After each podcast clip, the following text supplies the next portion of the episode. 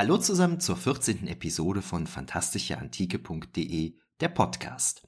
Heute haben wir Jean Kurt zu Gast, mit dem wir uns über Germanenbilder in der Populärkultur unterhalten werden.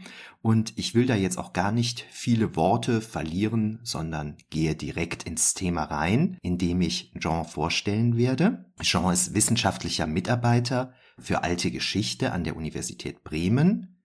Zuvor hat er in Berlin Geschichte und Philosophie auf Bachelor studiert und im Anschluss dann Geschichtswissenschaften auf Master. Er hat wiederholt sich mit dem Bereich Numismatik beschäftigt, hat eine Masterarbeit zu Königen ohne Königtum im Imperium Romanum geschrieben, was ich ein sehr spannendes Thema finde. Thematisch damit verbunden ist auch sein Dissertationsthema. Früher wurde Rom von Königen regiert.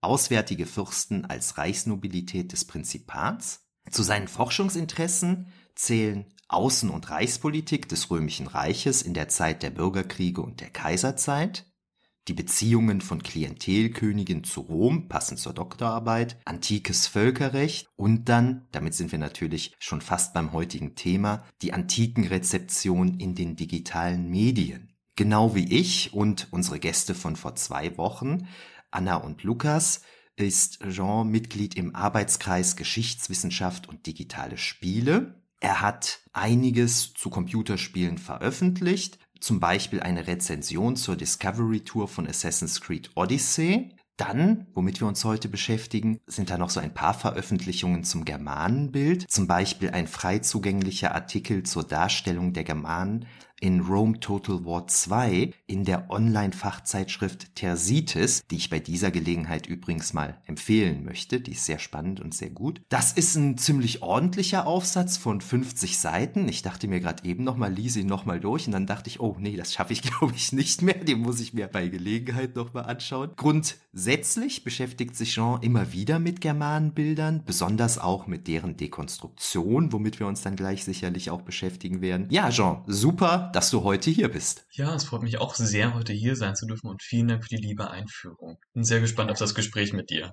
Habe ich irgendwas vergessen bei deiner Vorstellung? Ich habe mich da ja so deinen Lebenslang, äh, Lebenslauf entlang gehangelt. Ach nein, ich glaube, alle wichtigen Stationen sind mit drin. Also daher, ich glaube, das reicht als Kurzüberblick vollkommen. okay. An dieser Stelle folgt immer die Frage, woher wir uns kennen. Das ist diesmal relativ schnell beantwortet, weil wir gerade zum ersten Mal miteinander reden. Wir kennen uns quasi kaum. Und zwar habe ich vor ein paar Wochen mal im Arbeitskreis Geschichtswissenschaft und digitale Spiele gefragt, ob jemand Lust hat, einen Podcast mit mir zu machen. Daraufhin hast du dich dann tollerweise gemeldet. Namentlich warst du mir schon wegen deiner Rezension der Discovery Tour von Assassin's Creed auf Hazards Kult natürlich bekannt. Andere Berührungspunkte hatten wir bisher, glaube ich, nicht. Ne? Wir sind uns nicht auf Tagungen oder sowas über den Weg gelaufen. Ne? Leider noch nicht, aber schön, dass wir heute die Möglichkeit haben. Also ich habe auch von dir ein, zwei Texte gelesen, aber den persönlichen Kontakt hatte ich leider auch noch nicht. Das finde ich ganz schön heute. Umso spannender wird das jetzt, wenn wir uns miteinander unterhalten, denke ich. Und dann steigen wir doch direkt in das Thema ein und zwar das Germanenbild in der Populärkultur. Das ist ja aus vielerlei Hinsicht ein unglaublich spannendes Thema und ich spring jetzt mal so mitten in die Suppe rein, indem ich dir die unglaublich einfache Frage stelle, Wer oder was sind denn Germanen? Meinst du antike Germanen oder das, was uns als Germanen heute präsentiert wird? Wahrscheinlich beides, oder? genau. Also mein, die furchtbar einfache Frage war natürlich nicht ernst gemeint. Ne? Also genau. natürlich, natürlich äh, einen, einen äh, sehr komplexen Themenbereich vorliegen. Fangen wir vielleicht ja. mal mit den antiken Germanen an, der einfache Okay. Treiber. Also mit den antiken Germanen bereits das ist eine ganz schwierige Thematik. Man muss sich dazu denken, German oder beziehungsweise diese Personen, die wir heute ne, als German bezeichnen, haben sich nicht selber als German bezeichnet. German, das ist ein Terminus, den wir in der römischen Literatur seit Caesar finden und der eigentlich vor allem verschiedene Stämme oder Volksgruppen östlich des Rheins und nördlich der Donau bezeichnet und eigentlich gar nicht trennscharf verwendet wird. Daher haben wir auch das Problem, dass auch diese Leute eigentlich sich selber wahrscheinlich gar nicht mit diesem Begriff identifizieren konnten. Das ist eigentlich eher so eine man möchte was sagen, eine Projektion einer römischen Sichtweise auf den Norden, auf diese Leute, die unter diesem Begriff zusammengefasst wurden. Und also wenn man tatsächlich sich mal anschaut, wie dann tatsächlich Germanen sich selber dargestellt haben in Inschriften oder auch für das, was bei uns so in der Literatur durch so eine römische Perspektive auftaucht, dann verstehen die sich selber vor allem als zum Beispiel Schatten oder als Cherusker oder Sueben. Das heißt, sie haben sich eigentlich mit ihren lokalen Stämmen identifiziert. Ich finde das immer sehr spannend, dass das ja alles irgendwie so sich, sich so ein bisschen von Cäsar herleitet und da, also es gibt da ja nicht so die richtige Trennschärfe, weil er hat ja da auch aus propagandistischen Zwecken denke ich, da so ein bisschen die Grenze einfach so am reingezogen. Was ich jetzt gar nicht weiß, bei den Germanen, die so in meiner Gegend hier gelebt haben, im Rheinland, kann man da sauber trennen zwischen Germanen und Kelten? Oder ist das so ein fließender Übergang irgendwie? Hm, also, äh, das ist erstmal ganz schwierig, also, weil wir erstmal das Problem haben, wer ist Kelt und wer ist Germane? Weil wir finden auch bei den römischen Autoren diese Frage, okay, diese Personen, die so im Rheinland leben, sind das eigentlich Germanen oder Kelten oder Gallier? Und da sind dann auch so ganz viele Gruppen, die dann so ein irgendwie Mischbezeichnungen bekommen oder irgendwie beiden Gruppen zugeordnet werden. Und die Frage ist halt, was das Kriterium eigentlich ist, um die Leute zu unterscheiden. Denn wie du schon gesagt hast, Caesar hat das natürlich auch ein bisschen aus propagandistischen Zwecken genutzt, um zu sagen, okay, ich habe komplett Gallien erobert und alles, was ich nicht erobert habe, das ist ja da im Osten Germanien. Das hat ja gar Das ist was anderes. genau. Und dadurch, dass wir eigentlich so eine ganz willkürliche Grenzsetzung kamen und eine ganz willkürliche Separation von verschiedenen Gruppen kann man auch schwerlich sagen, ob die jetzt Germanen oder Gallier waren. Also jedenfalls, ich würde so formulieren, im Rheinland finden wir beides als Bezeichnung für die Leute vor Ort. Dann fand ich ganz spannend, was du gerade gesagt hast, dass die Germanen sich ja, soweit wir wissen, es ist ja auch alles eine ziemliche Quellenproblematik, ne, weil die Quellen ja in der Regel eben von, von Römern und, und, und Griechen stammen, etc., die schriftlichen, zumindest die literarischen Quellen, dass die Germanen sich nicht als Germanen wahrgenommen haben, wahrscheinlich. Das Wort selber ist ja eben schon eine Fremdbezeichnung. Und da ist ja eigentlich ganz spannend, wir haben ja so Überlegungen bei den griechischen Historikern. Wer ist es? Ich glaube, es ist, ist es Thukydides oder ist es Herodot? Habe ich jetzt gerade einen Hänger? Sollte ich eigentlich wissen. Der irgendwie feststellt, die Griechen oder die Hellenen, die haben eigentlich nicht begriffen, dass sie Hellenen sind, bis die Perser kamen. Ne? Im Perserkrieg haben sie begriffen, hey, Moment, wir sprechen dieselbe Sprache, wir, wir haben dieselbe Kultur, dieselben Göttinnen und Götter und so. Wir sind wir und das sind die anderen. Das ist ja sowas ganz Typisches, dass wir verstehen, indem man versteht, oh, da ist jemand anders als wir irgendwie. Das Phänomen können wir bei den Germanen nicht nachzeichnen, oder? Dass die sich irgendwann als Gruppe verstanden haben, so wie die Griechen sich als Gruppe verstanden haben. Es ist sehr schwierig bei den Germanen, drücken wir es mal so aus. Also natürlich, ähm, das, was du gerade mit dem Hellenbund beschrieben hast, dass diese nachhaltige Wirkung, die haben wir in Germanen nicht, aber wir können das in punktuell in der Geschichte vor Ort nachvollziehen. Also zum Beispiel diese Arminius-Schlacht, die ist ja sehr prominent. Da kann man natürlich von einer gewissen kollektiven Identität vielleicht sprechen. Vielleicht, weil natürlich diese Varusschlacht, diese, dieser Feldzug der Römer nach Germanien auch dafür sorgte, dass sich verschiedene Gruppen natürlich gemeinsam zusammentaten, um Römer abzuwehren. Und vielleicht kann man da, ich frage, ob es tatsächlich eine kulturelle Identität ist, die man dort zusammen entdeckt hat. Aber jedenfalls kann man jedenfalls eine Gemeinsamkeit dieser Stämme entdecken und das ist vielleicht dieser Aggressor Rom. Aber das Spannende ist ja, nachdem Rom sich wieder zurück über den Rhein zurückzieht und eigentlich diese Gefahr nicht mehr vorhanden ist und auch nicht mehr diese, und diese Pläne verworfen werden, eine Provinz in Germanien zu errichten, kann man auch beobachten, dass eigentlich sich diese ganzen germanischen Stämme auch ganz schnell wieder auseinandertreiben und wieder ihre eigenen Lokalkonflikte führen und eigentlich sich nicht mehr als ein Ganzes verstehen. Also deswegen vielleicht ein kurzer Moment der Geschichte, der aber sehr schnell wieder verblasst. Mhm, okay. Wie ist das mit Religion und Sprache?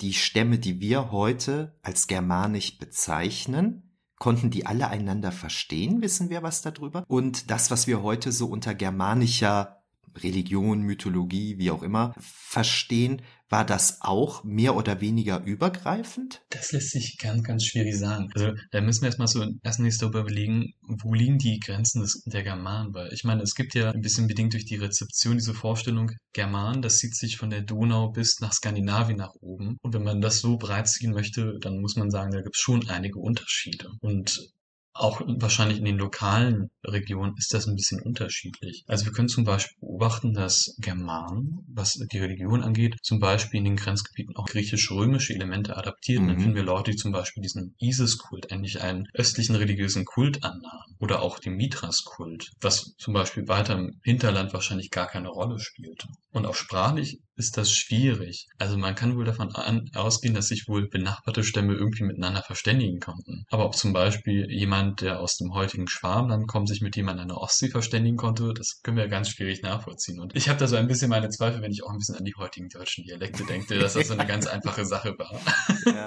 Also in Griechenland, ich, also mein Bezugsrahmen ist ja immer Griechenland, ne, weil ich mich damit halt auskenne. Und da ist es ja dann eben so, ne, wo der Athener Demos sagt, sagt die Spartanerin halt Damos und so. Genau. Ne? Aber also hat man ja auch so seine unterschiedlichen Dialekte, aber man kommt irgendwie klar untereinander. Aber das ist natürlich eine ganz, eine ganz andere Frage, weil wir ja für Griechenland wirklich eine hervorragende Quellenlage haben, jetzt im Vergleich natürlich zu den Germanen. Ja, das Problem ist ja auch im, im bei Griechen, bei den Griechen können wir ja auch nachvollziehen, wie sich diese verschiedenen Dialekte ausprägen. Also vor allem, also unter anderem Homer, die Athener und auch das, was den Spartaner an Griechisch zugeschrieben wird, was ja auch mal nicht ganz rühmlich ja. ist, wie du schon gesagt hast. Ist ja auch ein Mythos. Ne? Und bei den Germanen haben wir das Problem, wir haben ja in dem Sinne keine germanische Literatur oder germanischen Text überliefert. Wir haben so vereinzelt sowas wie Runeninschriften, wo dann die Frage ist, Verstehen wir die überhaupt richtig und ist das ein einheitliches System? Und das ist halt ein ganz großes Mysterium bei den sogenannten Germanen. Also, dass man eigentlich schwierig sagen kann, was war eigentlich deren praktizierte Sprache. Denn wenn man sich probiert, der Sprache der Germanen zu nähern, dann bedient man sich ganz oft so der mittelalterlichen skandinavischen Literatur, wo man meint, okay, da gibt es wohl noch Anknüpfungspunkte, aber das ist dann natürlich mit ein paar Jahrhunderten Unterschied und dann auch mit äußerster Vorsicht zu genießen. Ohne dass wir jetzt schon bitte zum modernen Germanenbild wechseln, habe ich da eine Anschlussfrage zu. Und zwar die Unterscheidung zwischen germanischer Mythologie und nordischer Mythologie. Das macht ja irgendwie so eine mhm. Trennlinie quasi zwischen den Germanen und den nördlicheren Völkern, sagen, nennen wir sie jetzt einfach mal Wikinger. Ja. Das stammt dann eher so aus dem Mittelalter oder wann, ab wann hat man angefangen, da so zu unterscheiden? Oder ist das sogar erst frühe Neuzeit? Da kann ich mich jetzt auch nicht ganz festsetzen. Da müsste ich, also zum Beispiel Klaus von See ist ein Autor, ein Germanist, der sich wunderbar mit diesem Thema beschäftigt hat. Da könnte man jetzt nachschlagen. Meines Wissens nach, wenn ich mich richtig erinnere, beginnt das erst in der Neuzeit. Kann sein, dass mhm. das schon bereits im Mittelalter auf auftaucht. Aber du sprichst es wahrscheinlich so auf diese Promis der nordischen Kulturen, so Thor, Odin und so, wie man sie kennt, nicht? Also die finden wir zum Beispiel in antiken Inschriften gar nicht. Ja. Also deswegen, und die erwähnen antike Autoren auch nicht. Also wir haben so ein paar Götternamen, die auf Inschriften oder auch zum Beispiel in der Germanie von Tacitus auftauchen, aber die sind alle die klingen alle ganz anders als die, die man zum Beispiel mit dieser nordischen Mythologie verbinden würde. Also daher in der Antike findet diese Verbindung auf alle Fälle noch nicht statt. Ja, diese Stelle bei Tacitus, mit der habe ich mich mal in irgendeinem Kontext beschäftigt, mit irgendeinem fantastischen Werk, das ich eben analysiert habe, wo die vorkam. Das ist schon eine komplizierte Stelle, muss man sagen. Ne? Also aus vielerlei Gründen, aber das klammern, oh, ja. wir jetzt, das klammern wir jetzt hier mal ein bisschen aus. So, jetzt kriegen wir die Kurve. Du hattest das ja eben schon gesagt, es gibt einmal die antiken Germanen und dann gibt es unser modernes Bild von diesen. Und das rolle ich jetzt mal mit einer anderen Frage auf. Und zwar fange ich mal so an. Welches Verhältnis haben wir heute in Deutschland zu den Germanen? Und welches Verhältnis hat der Rest der Welt zu den Germanen? Das ist natürlich auch wieder eine sehr komplex und schwer zu beantworten ja. Frage. Die können wir ganz kleinteilig auseinandernehmen. genau. Weil ich glaube so, ähm, das ist ja nochmal eine Sache, die individuell ganz verschieden läuft, aber ich glaube, wenn man es mal grob vereinfacht zusammenfassen wir doch ein etwas problematisches Bild. Denn ich meine, das, was mit Germantum heute ganz stark assoziiert wird, ist ja dieses Rassendenken und eugenische Denken, das so ein bisschen aus der Nazi-Zeit kommt. Genau. Ich meine, so die, die große letzte Rezeptionsphase der Germanen sind jetzt, ist ja dieser deutsche Faschismus, der sich ja ganz stark zum Beispiel auch an Tacitus Germania und anderen Quellen zu den Germanen bedient hat und die ja quasi so ein bisschen als ich möchte jetzt nicht in das Vokabular der Nazis verfallen, aber die sie ja quasi so an die Anfangsreihe der Deutschen gesetzt hat. Formulieren wir es vielleicht am besten so. Und das hat natürlich dazu geführt, dass man in Deutschland ein ganz problematisches Verhältnis in der Nachkriegszeit bis heute eines zu diesem Germanenbegriff hat. Weil natürlich auch noch heute sich so ein bisschen rechtsorientierte Gruppen gerne dieser Germanverknüpfung bedienen und damit natürlich auch dieses Germanbild oder generell die Germanrezeption etwas in eine rechte Ecke schieben. Und das ist ein bisschen problematisch. Und wie es im Rest der Welt ausschaut, natürlich auch nicht ganz einfach, aber ich glaube, auch da sind die Germanen jetzt gerade nicht solche Stars wie zum Beispiel die Athener. Die haben auch nicht eine vergleichbare gute Rezeption. Also ich glaube, das kann man halt auch ganz wunderbar beobachten, wie zum Beispiel in diesen vielen demokratischen Bewegungen natürlich Athen hochge hochgehoben wird, für einfach dieses demokratische Erbe, was damit assoziiert wird. Und bei den Germanen hat man leider für so unsere heutigen politischen, kulturellen Systeme nicht vergleichbare Anknüpfungen. Da sind die Germanen meistens mehr so klassisch als Barbaren verschrien, als die Wilden, als die Kulturlosen, die so einen gewissen Kontrast zu Römern und Griechen darstellen. Also genau auf die Punkte, die du gerade nanntest, wollte ich natürlich mit meiner Frage hinaus. Und das ist natürlich aus, aus vielerlei Hinsicht sehr, sehr ärgerlich, wie rechtsradikale Kreise die Germanen dann ja missbrauchen, kann man wohl genau. sicherlich sagen. Ne, und man merkt das oft, dass Leute schnell Germanen irgendwie noch mit dem Nationalsozialismus irgendwie verbinden, wobei die armen Germaninnen und Germanen da ja reichlich wenig dafür können, so missbraucht worden zu sein. Ne? Interessant finde ich in dem Zusammenhang auch immer, dass Himmler ja zum Beispiel schon ein ziemlicher Germanenfreund war, während Adolf Hitler es interessanterweise mehr mit Griechen hatte. Das, mhm. das geht so ein bisschen äh, aus seinen Zeugnissen hervor, dass ihm die Germanen vielleicht doch ein bisschen zu, zu, zu barbarisch waren, so irgendwie. Einen starken Unterschied merke ich da immer in Rumänien, weil meine Frau Rumänin ist. Da gibt es ja die DACA oder gab es, heute gibt es genau. die ja nicht mehr. Ne? Und jetzt mal ganz unabhängig von der unglaublich komplizierten Frage, inwiefern die modernen Rumänen von diesen antiken Dakern abstammen oder nicht, wahrscheinlich tun sie es mhm. nicht, aber die Daker sind unglaublich wichtig für das kulturelle Selbstverständnis der Rumänen. Das fängt spätestens unter Ceausescu an, der das alles so richtig gepusht hat. Ne? Also die Daker und die haben sich dann mit den Römern vermischt und wir, die Rumänen, wir sind daraus hervorgegangen. Das Wort Rumänien leitet sich ja auch tatsächlich von römischem Reich ab und so weiter. Ne? ist ja eine lateinische Sprache, umgeben von slawischen oder ungarischen Sprachen und so weiter. Also das heißt, in Rumänien ist das unglaublich wichtig, diese dakische Vergangenheit, so sehr konstruiert sie auch ist. Während wir da doch wahrscheinlich auch wegen des Nationalsozialismus doch wesentlich behutsamer mit unseren germanischen Vorfahrinnen und Vorfahren dann umgehen. Ne? Das finde ich immer ganz, ganz spannend im Unterschied. Mein eigener Bezug zu Germanen habe ich eben überlegt, der stammt aus einem Buch, das ich als Kind hatte. Vielleicht habe ich das zur Kommunion geschenkt bekommen. Das war so ein, weißt du, so, so, das musst du wissen oder was müsst du wissen, wo dann so die wichtigsten Sachen, Geschichte, Erdkunde, Physik, Chemie und so drin standen. Und da war so eine Doppelseite über die Germanen, wo ich mich noch sehr dran erinnere, wie die dann so in ihren Gewändern da dargestellt waren. Dann die Bärte und die Haare kann ich mich dran erinnern. Das hat sich so festge festgebrannt in meinem Gehirn. Die Häuser und äh, die, die Waffen. Dann auf der nächsten Seite gab es nochmal so eine extra Seite über die Franken. Das ist, glaube ich, so mein ältester Germanenbezug. Und dann hatte meine Oma ganz oft von da, da, da sind wir dann schon an der Grenze zum Mittelalter, von Chlodewig, dem Frankenkönig, erzählt. Oh, ja. Ganz einfach, weil meine Oma aus Geich, Füssenich-Geich stammte. Das ist der Nachbarort von Zülpich. Und in Zülpich hat ja die, die Schlacht bei Zülpich eben stattgefunden. Mhm.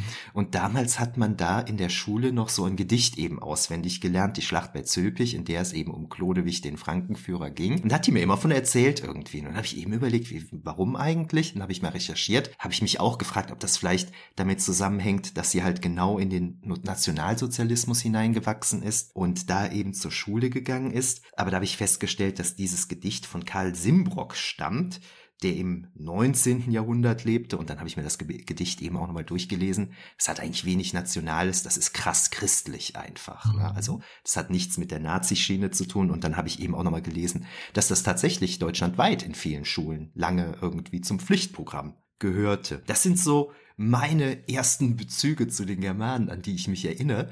Kannst du dich da vielleicht auch noch so an ähnliche Sachen erinnern oder hast du dich eher so dann im im Studium oder im fortgeschrittenen Alter angefangen mit Germanen zu beschäftigen? Also da muss ich ja auch einen Moment überlegen. Ich würde jetzt nicht sagen, es gibt für mich jetzt keinen Moment in meinem Leben, wo ich sagen würde, da hatte ich meine große Germanenbegegnung. Also ich weiß, in der Grundschule ist es mal angesprochen worden. Es gab früher in Deutschland diese germanischen Stämme, ohne dass das groß einsortiert wurde oder schön differenziert wurde. Ich habe mich ja schon früher in der Schulzeit so mit historischer Literatur beschäftigt. Ich bin dann natürlich dann auch über erste Geschichtsbücher, die ich gelesen habe, über diese Germanen gestolpert oder natürlich auch über Videospiele, mit denen ich mich auch schon sehr früh in meiner Jugend gerne beschäftigt habe. Aber so eine richtige Auseinandersetzung mit Germanen und was eigentlich Germantum vielleicht bedeuten kann und warum es vielleicht problematisch ist, wie wir heute diesen Begriff verwenden. Diese richtige Auseinandersetzung habe ich tatsächlich erst im Studium gehabt. Das finde ich im Nachhinein sogar fast ein bisschen schade, weil das, glaube ich, eigentlich ganz wichtig ist, so ein bisschen, zumindest für Leute aus dem deutschsprachigen Raum, differenzieren zu können, wer oder was eigentlich Germanen sind und was für Ideen damit eigentlich verwoben sind. Also wie du schon gerade gesagt hast, mit dem Schilderich, dass man auf einmal, das machen ja manche Historiker immer noch, dass man einfach so diese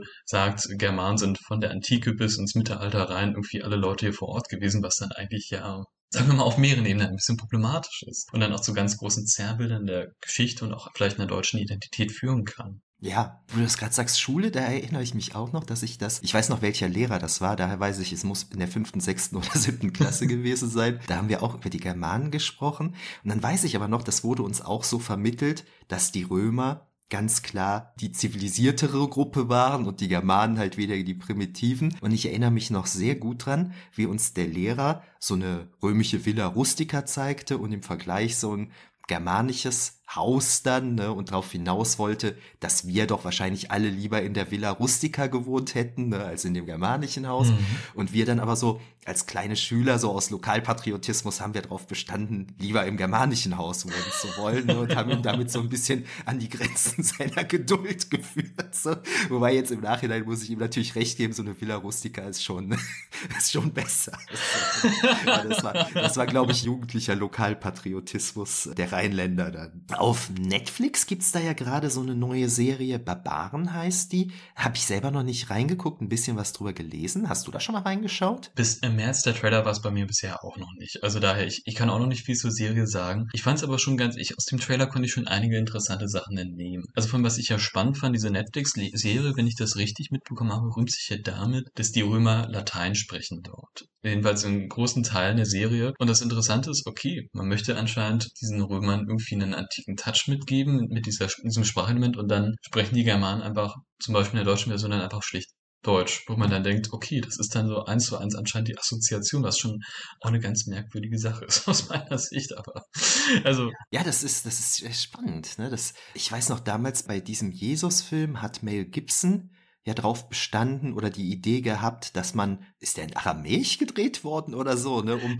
um den Zuschauern ja. klar zu machen, genau. die haben damals anders gesprochen und so weiter. Und aus meinem Arbeitsbereich jetzt in der äh, antiken Rezeption in der Fantastik, da ist Latein auch ganz oft anzutreffen, allerdings immer, wenn es um Dämonenbeschwörungen geht. Ne? Mhm. Also wenn man einen vernünftigen Dämon beschwören will, muss man das auf Latein machen und so weiter. Aber hier ist das natürlich ganz spannend. Klar, hier soll uns das dann eben so die Antike heranholen. Na, ne? ja, ja, klar. Und dann, ja gut, und dann die Germanen sprechen dann Deutsch. Ne? Ja gut, das ist, ja, ich verstehe.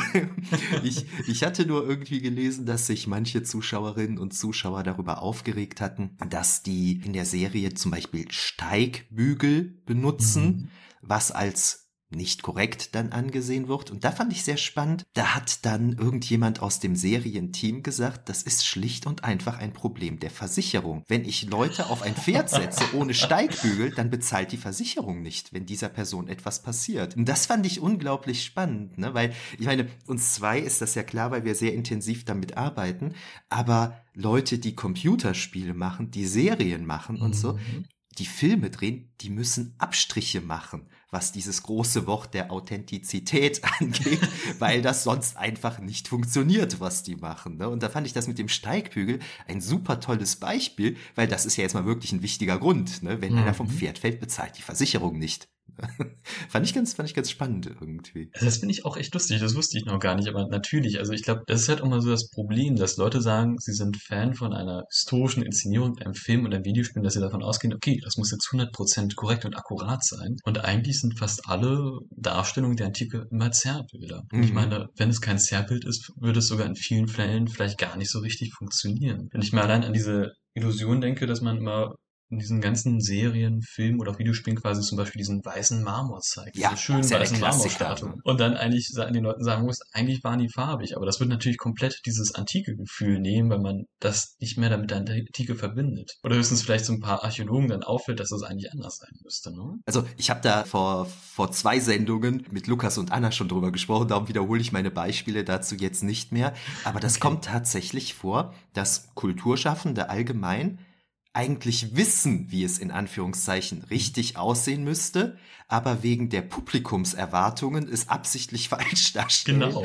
um eben die Erwartungen des Publikums zu treffen. Das ist ja eigentlich ein ganz witziges Phänomen irgendwie. Aber ich meine, klar, jemand, der so einen Hollywood-Blockbuster macht, der muss gucken, dass er die Kohle wieder reinkriegt. Ne? Der, der kann da nicht irgendwelche. Und um jetzt noch mal ein einziges Beispiel zu Ja. nennen, wenn man Oliver Stones Alexander zum Beispiel nimmt, der hat sich, glaube ich, wirklich daran verhoben, dass er versucht hat, es so realistisch wie möglich zu machen. Oh ja. Und das funktioniert dann einfach nicht mehr als Hollywood-Film. Das funktioniert für mich als Hellenisten. Ne? Ich Mhm. freue mich bei allem, was ich da so wiedererkenne, aber ich glaube, fürs, fürs in Anführungszeichen normale Publikum ist das ein bisschen zu sperrig, was er da gemacht hat, dann so. Ja, nee, das stimmt. Und ich glaube, das ist auch eine Sache, die wir auch bei diesen modernen Germanenbildern in solchen Medien sehen können. Weil ich meine, mit den Germanen, wir assoziieren auch ganz intuitiv, das sind Barbaren, das sind wilde Krieger und ähnliches. Und wenn man zum Beispiel mal ein anderes Bild zeigen würde, nehmen wir zum Beispiel mal die Bisola, dieses Gedicht von Ausonius, wo er eigentlich einem hübschen Germanenmädel sehr liebe und mitfühlende Eigenschaften zuschreibt, das würden wir einfach mit diesem Germanenbild gar nicht vereinen können. Das, das passt gar nicht in unsere Welt rein. Oder das äh, von Germanen einfach am Kaiserhof mit einigen Kaisern befreundet waren und dort einfach lebten. Das, das würde gar nicht zu dem passen, was wir da erwarten. Und ich meine, das sieht man ja zum Beispiel bei Gladiator, dieser Eröffnungsszene, diese riesige Germanenschlacht. Das kann man ja wunderbar sehen, was für ein Bild man ja eigentlich präsentieren will, was Ja. wahrscheinlich das Publikum erwartet. Diese riesige Horde an bösartigen Barbaren, deren Niedermessung eigentlich ganz legitim erscheint. Ne? Ja. Ist es eigentlich, habe ich, hab ich gerade in Erinnerung, ich glaube, das steht im DTV-Atlas Geschichte oder so. Weißt du das zufällig? Kann es sein, dass germanisches Frauenhaar ganz beliebt war in Rom? So wegen der blonden Haare als Perücke für Ja. Römerinnen? Tatsächlich, also die sind sogar ziemlich gefragt. Also ich glaube, was wir so erfahren aus den Quellen, Germ blondes Haar oder auch Germanenperücken, die waren anscheinend recht beliebt in Rom. Galten wohl manchen Autoren auch so ein bisschen als dekadent, aber es hat natürlich, ich meine, die Römer sahen ja nicht viel anders wahrscheinlich als die heutigen Italiener aus und hatten ja meistens auch eher dunkle, dunkle Haare. Und für die war das natürlich echt ein schönes Accessoire, was auch natürlich für manche auch eine ganz erotische Komponente oder so Klar, es war exotisch dann natürlich. Ne? Genau. Das fragt man sich natürlich, wie kommen die dann an die Haare? Ne? Gibt es da Germanen, die sich die freiwillig so abschneiden lassen und verkaufen oder werden die halt abgeschnitten? Gut, das, das wissen wir jetzt natürlich nicht. Aus der aktuelleren Zeit kenne ich noch Germanenbilder aus Comics besonders, und zwar zum Beispiel aus der französischen Reihe Die Adler Roms, die von Arminius und der Varusschlacht handelt, sowie neuerdings die niederländische Reihe Auguria, die mit dem Batawa-Aufstand beginnt. Hast du davon zufällig irgendwas mal gelesen? Bei den Comics, die du genannt hast, habe ich nicht angeschaut. Was ich zum Beispiel kenne, ist Asterix und die Goten. Was ich Ah, ja, natürlich. finde. Ja, ja, ja, klar, das ist Also- natürlich. Hast du dir auch angeschaut, oder? Ja, ja, klar, Asterix, also was, was heißt angeschaut? Das habe ich als Kind gelesen, da bin ich mit aufgewachsen. ich halt auch. Deswegen, als Kind nimmt man das gar nicht so wahr, wie grotesker eigentlich die Germanen dargestellt werden. Aber als ich mir das nochmal in einem Seminar mit äh, Studenten zusammen angeschaut habe und dann gesehen habe, hm, die Goten tragen Pickelhauben, wenn sie in Ja. ihren Sprechblasen sind, Hakenkreuze zu sehen und denke mir so, Ja. Moment, was ist das für ein Germanenbild? Das ist halt so. ja, es ist natürlich die französische Perspektive. genau. Wo, wobei ich mal irgendwas gelesen habe, ich, ich weiß jetzt leider gar nicht mehr wo, dass aber überhaupt so die ganze Ursprungsidee bei den Galliern und der Besetzung durch die Römer, da hatten die Macher wohl die ganze Zeit auch so ein bisschen die deutsche Besetzung mit, mit im Hinterkopf irgendwie. Also da gibt's glaube ich, mehrere Parallelen. In diesem Comic ist es natürlich am deutlichsten dann irgendwie. Ne? Das, ist, das ist klar, aber die Pickelhauben und dann die, die Schrift und die Hakenkreuze und so weiter. Ne? Richtig, richtig. Ja, bei der Auguria-Reihe, da fand ich ganz interessant, da hat kürzlich eine Studentin von mir ihre Bachelorarbeit drüber geschrieben, darum habe ich das gerade im Kopf. Da hat der Autor sich auch so recht äh, intensiv tatsächlich mit den Quellen und auch mit der Forschungsliteratur auseinandergesetzt. Und diese Reihe ist bei einem großen deutschen Verlag erschienen. Und das ist dann natürlich wieder ganz spannend. Das hat eine Reichweite. Ne? Das heißt, dieses recht gut recherchierte Bild dann dringt dadurch jetzt natürlich dann auch so ein bisschen in die Populärkultur ein oder wird wieder wachgerüttelt. Es ist ja grundsätzlich ein sehr spannendes Phänomen. Das gilt sowohl für Computerspiele als auch für Filme, als auch für jetzt Comics. historische Themen, egal welcher Art, die funktionieren ja sehr gut. Ne? Die sind ja unglaublich mhm. beliebt irgendwie. Ne? Und das, das merkt man unter anderem eben bei den Comics. Ich hatte eben schon mal gesagt, dass du dich mit Rome Total War 2 beschäftigt hast. Ich selber habe aufgrund äh, alternder Computer sehr intensiv nur Rome Total War 1 gespielt. Weiß ich gar nicht, äh, als du gespielt hast, hat man das dann noch gespielt oder war das da schon zu alt? Rome Total War 1. Das war bei mir so ein Spiel in der Grundschulzeit. Also ja, ja, das habe ich mir jetzt gedacht.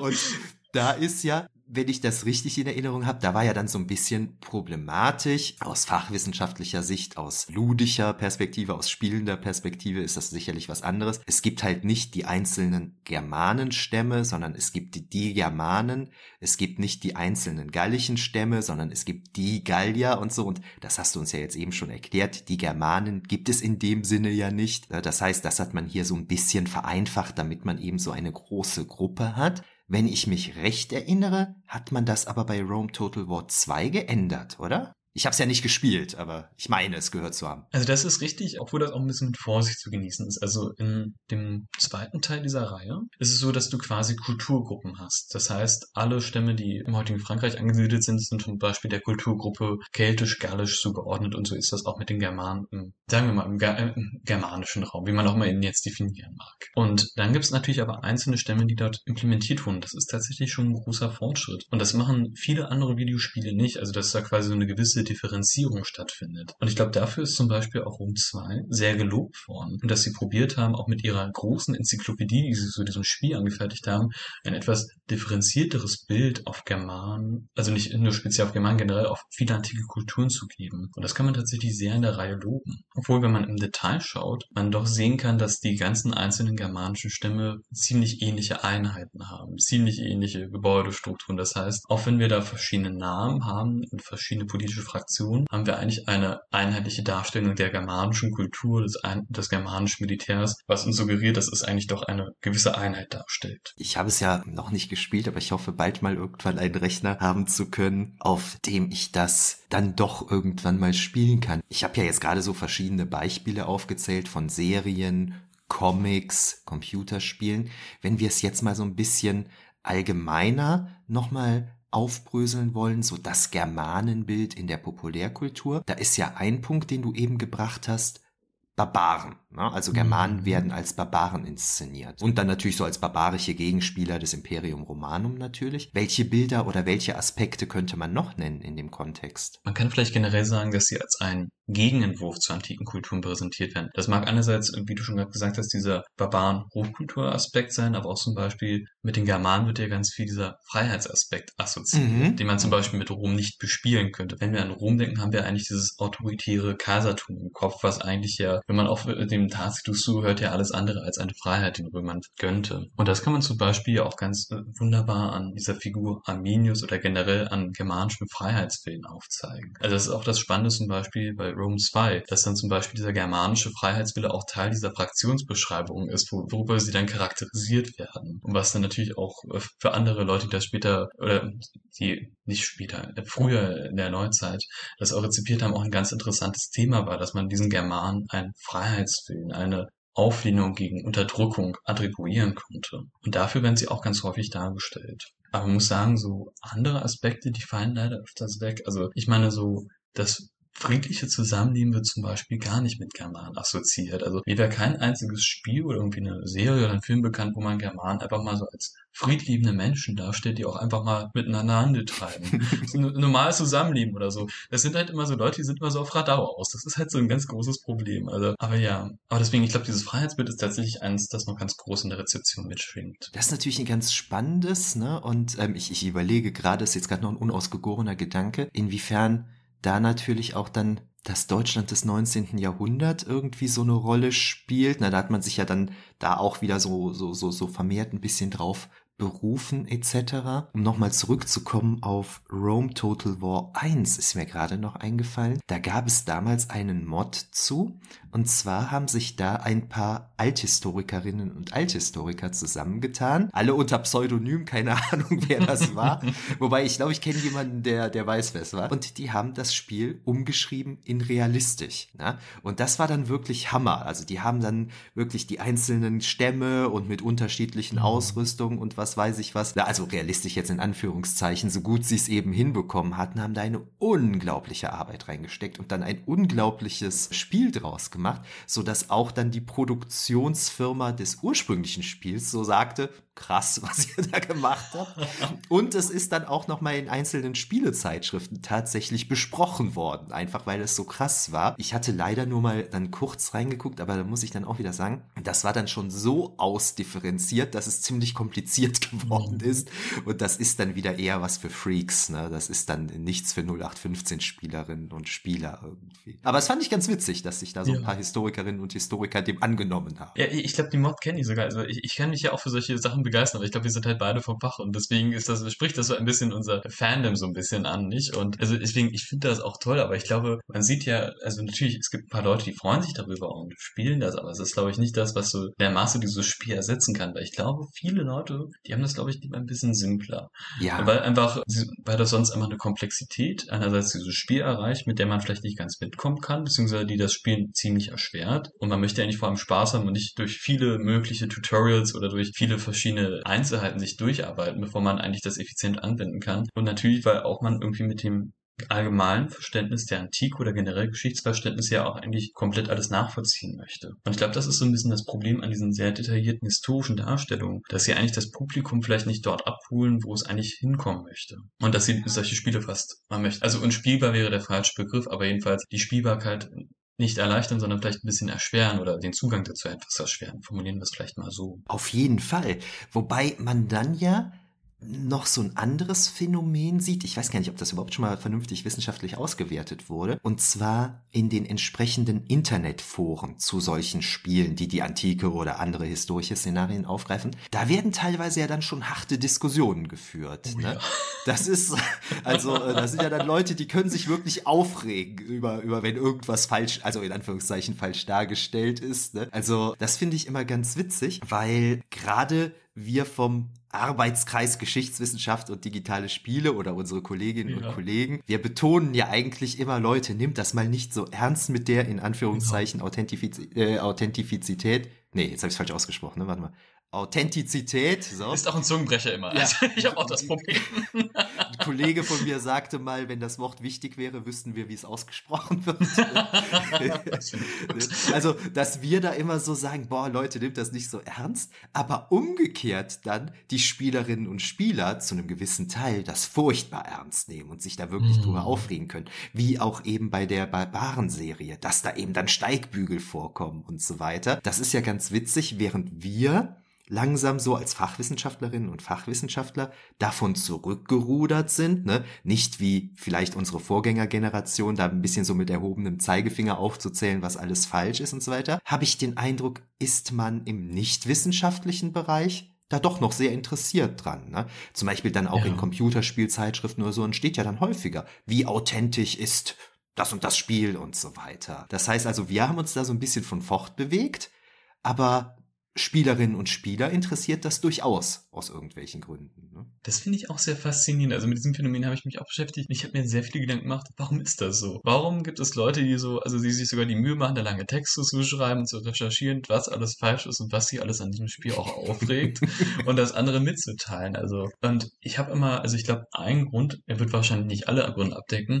Ich habe manchmal das Gefühl, dass einer der Gründe sein könnte, dass sich manche Leute vielleicht ein bisschen betrogen fühlen. Wenn gesagt wird, okay, wir verkaufen euch ein ein historisches Spiel, eine historische Erfahrung, eine historische Inszenierung. Und dann stellt sich heraus, okay, das, was da so als Verkaufsgrund oder als Werbegrund genannt wird, erfüllt, wird nicht so ganz erfüllt. Dass Leute dann denken, okay, ich habe jetzt eigentlich irgendwie was historisches spielen wollen, aber so richtig war es das eigentlich nicht. Und ich glaube, das ist vielleicht ein Aspekt, der damit nicht immer reinspielt. Obwohl er wahrscheinlich wirklich nicht alles abdecken wird. Ich weiß nicht, wie, wie nimmst du das wahr? Kannst, kannst du dir denken, warum da Leute sich so angegriffen wäre, das falsche Wort in dem Kontext, aber jedenfalls so unzufrieden zeigen? Wie dieser manchmal nicht ganz akkuraten Darstellung, weil ich bin mir jetzt selber auch immer nicht ganz sicher, woher das kommt. Also ich finde das auch unglaublich spannend und ich glaube etwas, was du gerade angesprochen hast, so diese enttäuschten Erwartungen dann. Ne? Also wenn ein Spiel irgendwie suggeriert, das authentisch darzustellen und dann merkt man, äh, nee, das war nicht so, dann kann, mhm. glaube ich, die gesamte Illusion zerbrechen. Das hat doch unser Kollege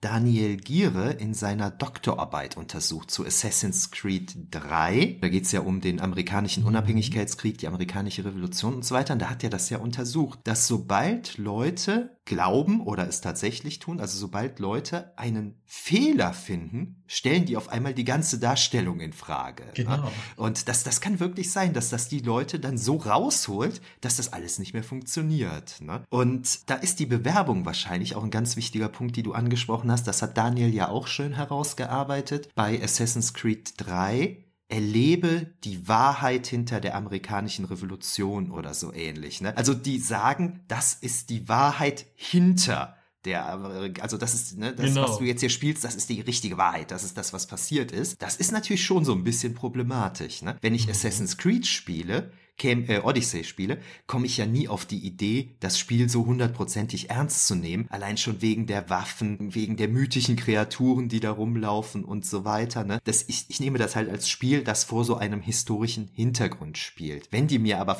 erzählen möchten, das ist die Wahrheit, dann geht man schon ein bisschen anders an das Spiel dann ran, glaube ich. Das ist richtig. Und vor allem, ich glaube, das ist auch ein Problem in diesem sogenannten Edutainment-Bereich. Weil ja tatsächlich, also vor allem, du hast ja gerade Assassin's Creed angesprochen, zum Beispiel Assassin's Creed, aber auch manche andere Spiele, wirkt ja inzwischen auch damit, dass sie sowas wie Bildungsteile in ihren Spielen integrieren und da ihnen quasi neben der wahrscheinlich fingiert, äh, meist fingierten Story, die ja auch ganz oft so als selber fingiert in diesen historischen Szenarios dargestellt wird, dann ja eigentlich nochmal quasi eine historische Realität präsentieren wollen. Und das Problem ist, da wird dann meistens nicht so ganz klar gekennzeichnet, dass auch diese dargestellte historische Realität eigentlich auch Zerrbild ist. Und ich glaube, das ja. ist auch ein ganz großes Problem. Also das habe ich zum Beispiel bei diesen Discovery Tours mitbekommen, die ja eigentlich so das antike Griechenland oder Ägypten zeigen wollten, wie es ist. Und dann stellt man fest, na gut, da sind doch einige Details, die auch nicht so ganz sind. Und dann kann ich mir auch schon vorstellen, dass manche Leute sich dann auch denken, okay, dann habe ich ja doch nicht die Wahrheit erfahren, die ich haben wollte oder den Bildungsweg genommen, den ich ja nehmen wollte, vielleicht mit diesem kleinen Spaß, den man sich da gönnen kann. Ich glaube, das ist ein ganz großes Problem. Und ja, aber ich weiß nicht, ob das Problem tatsächlich bei den Videospielen liegt oder den Leuten, die sie produzieren. Das ist, glaube ich, eher die Erwartungshaltung, die wir an diese Sachen herantragen. Ich glaube, das muss man einfach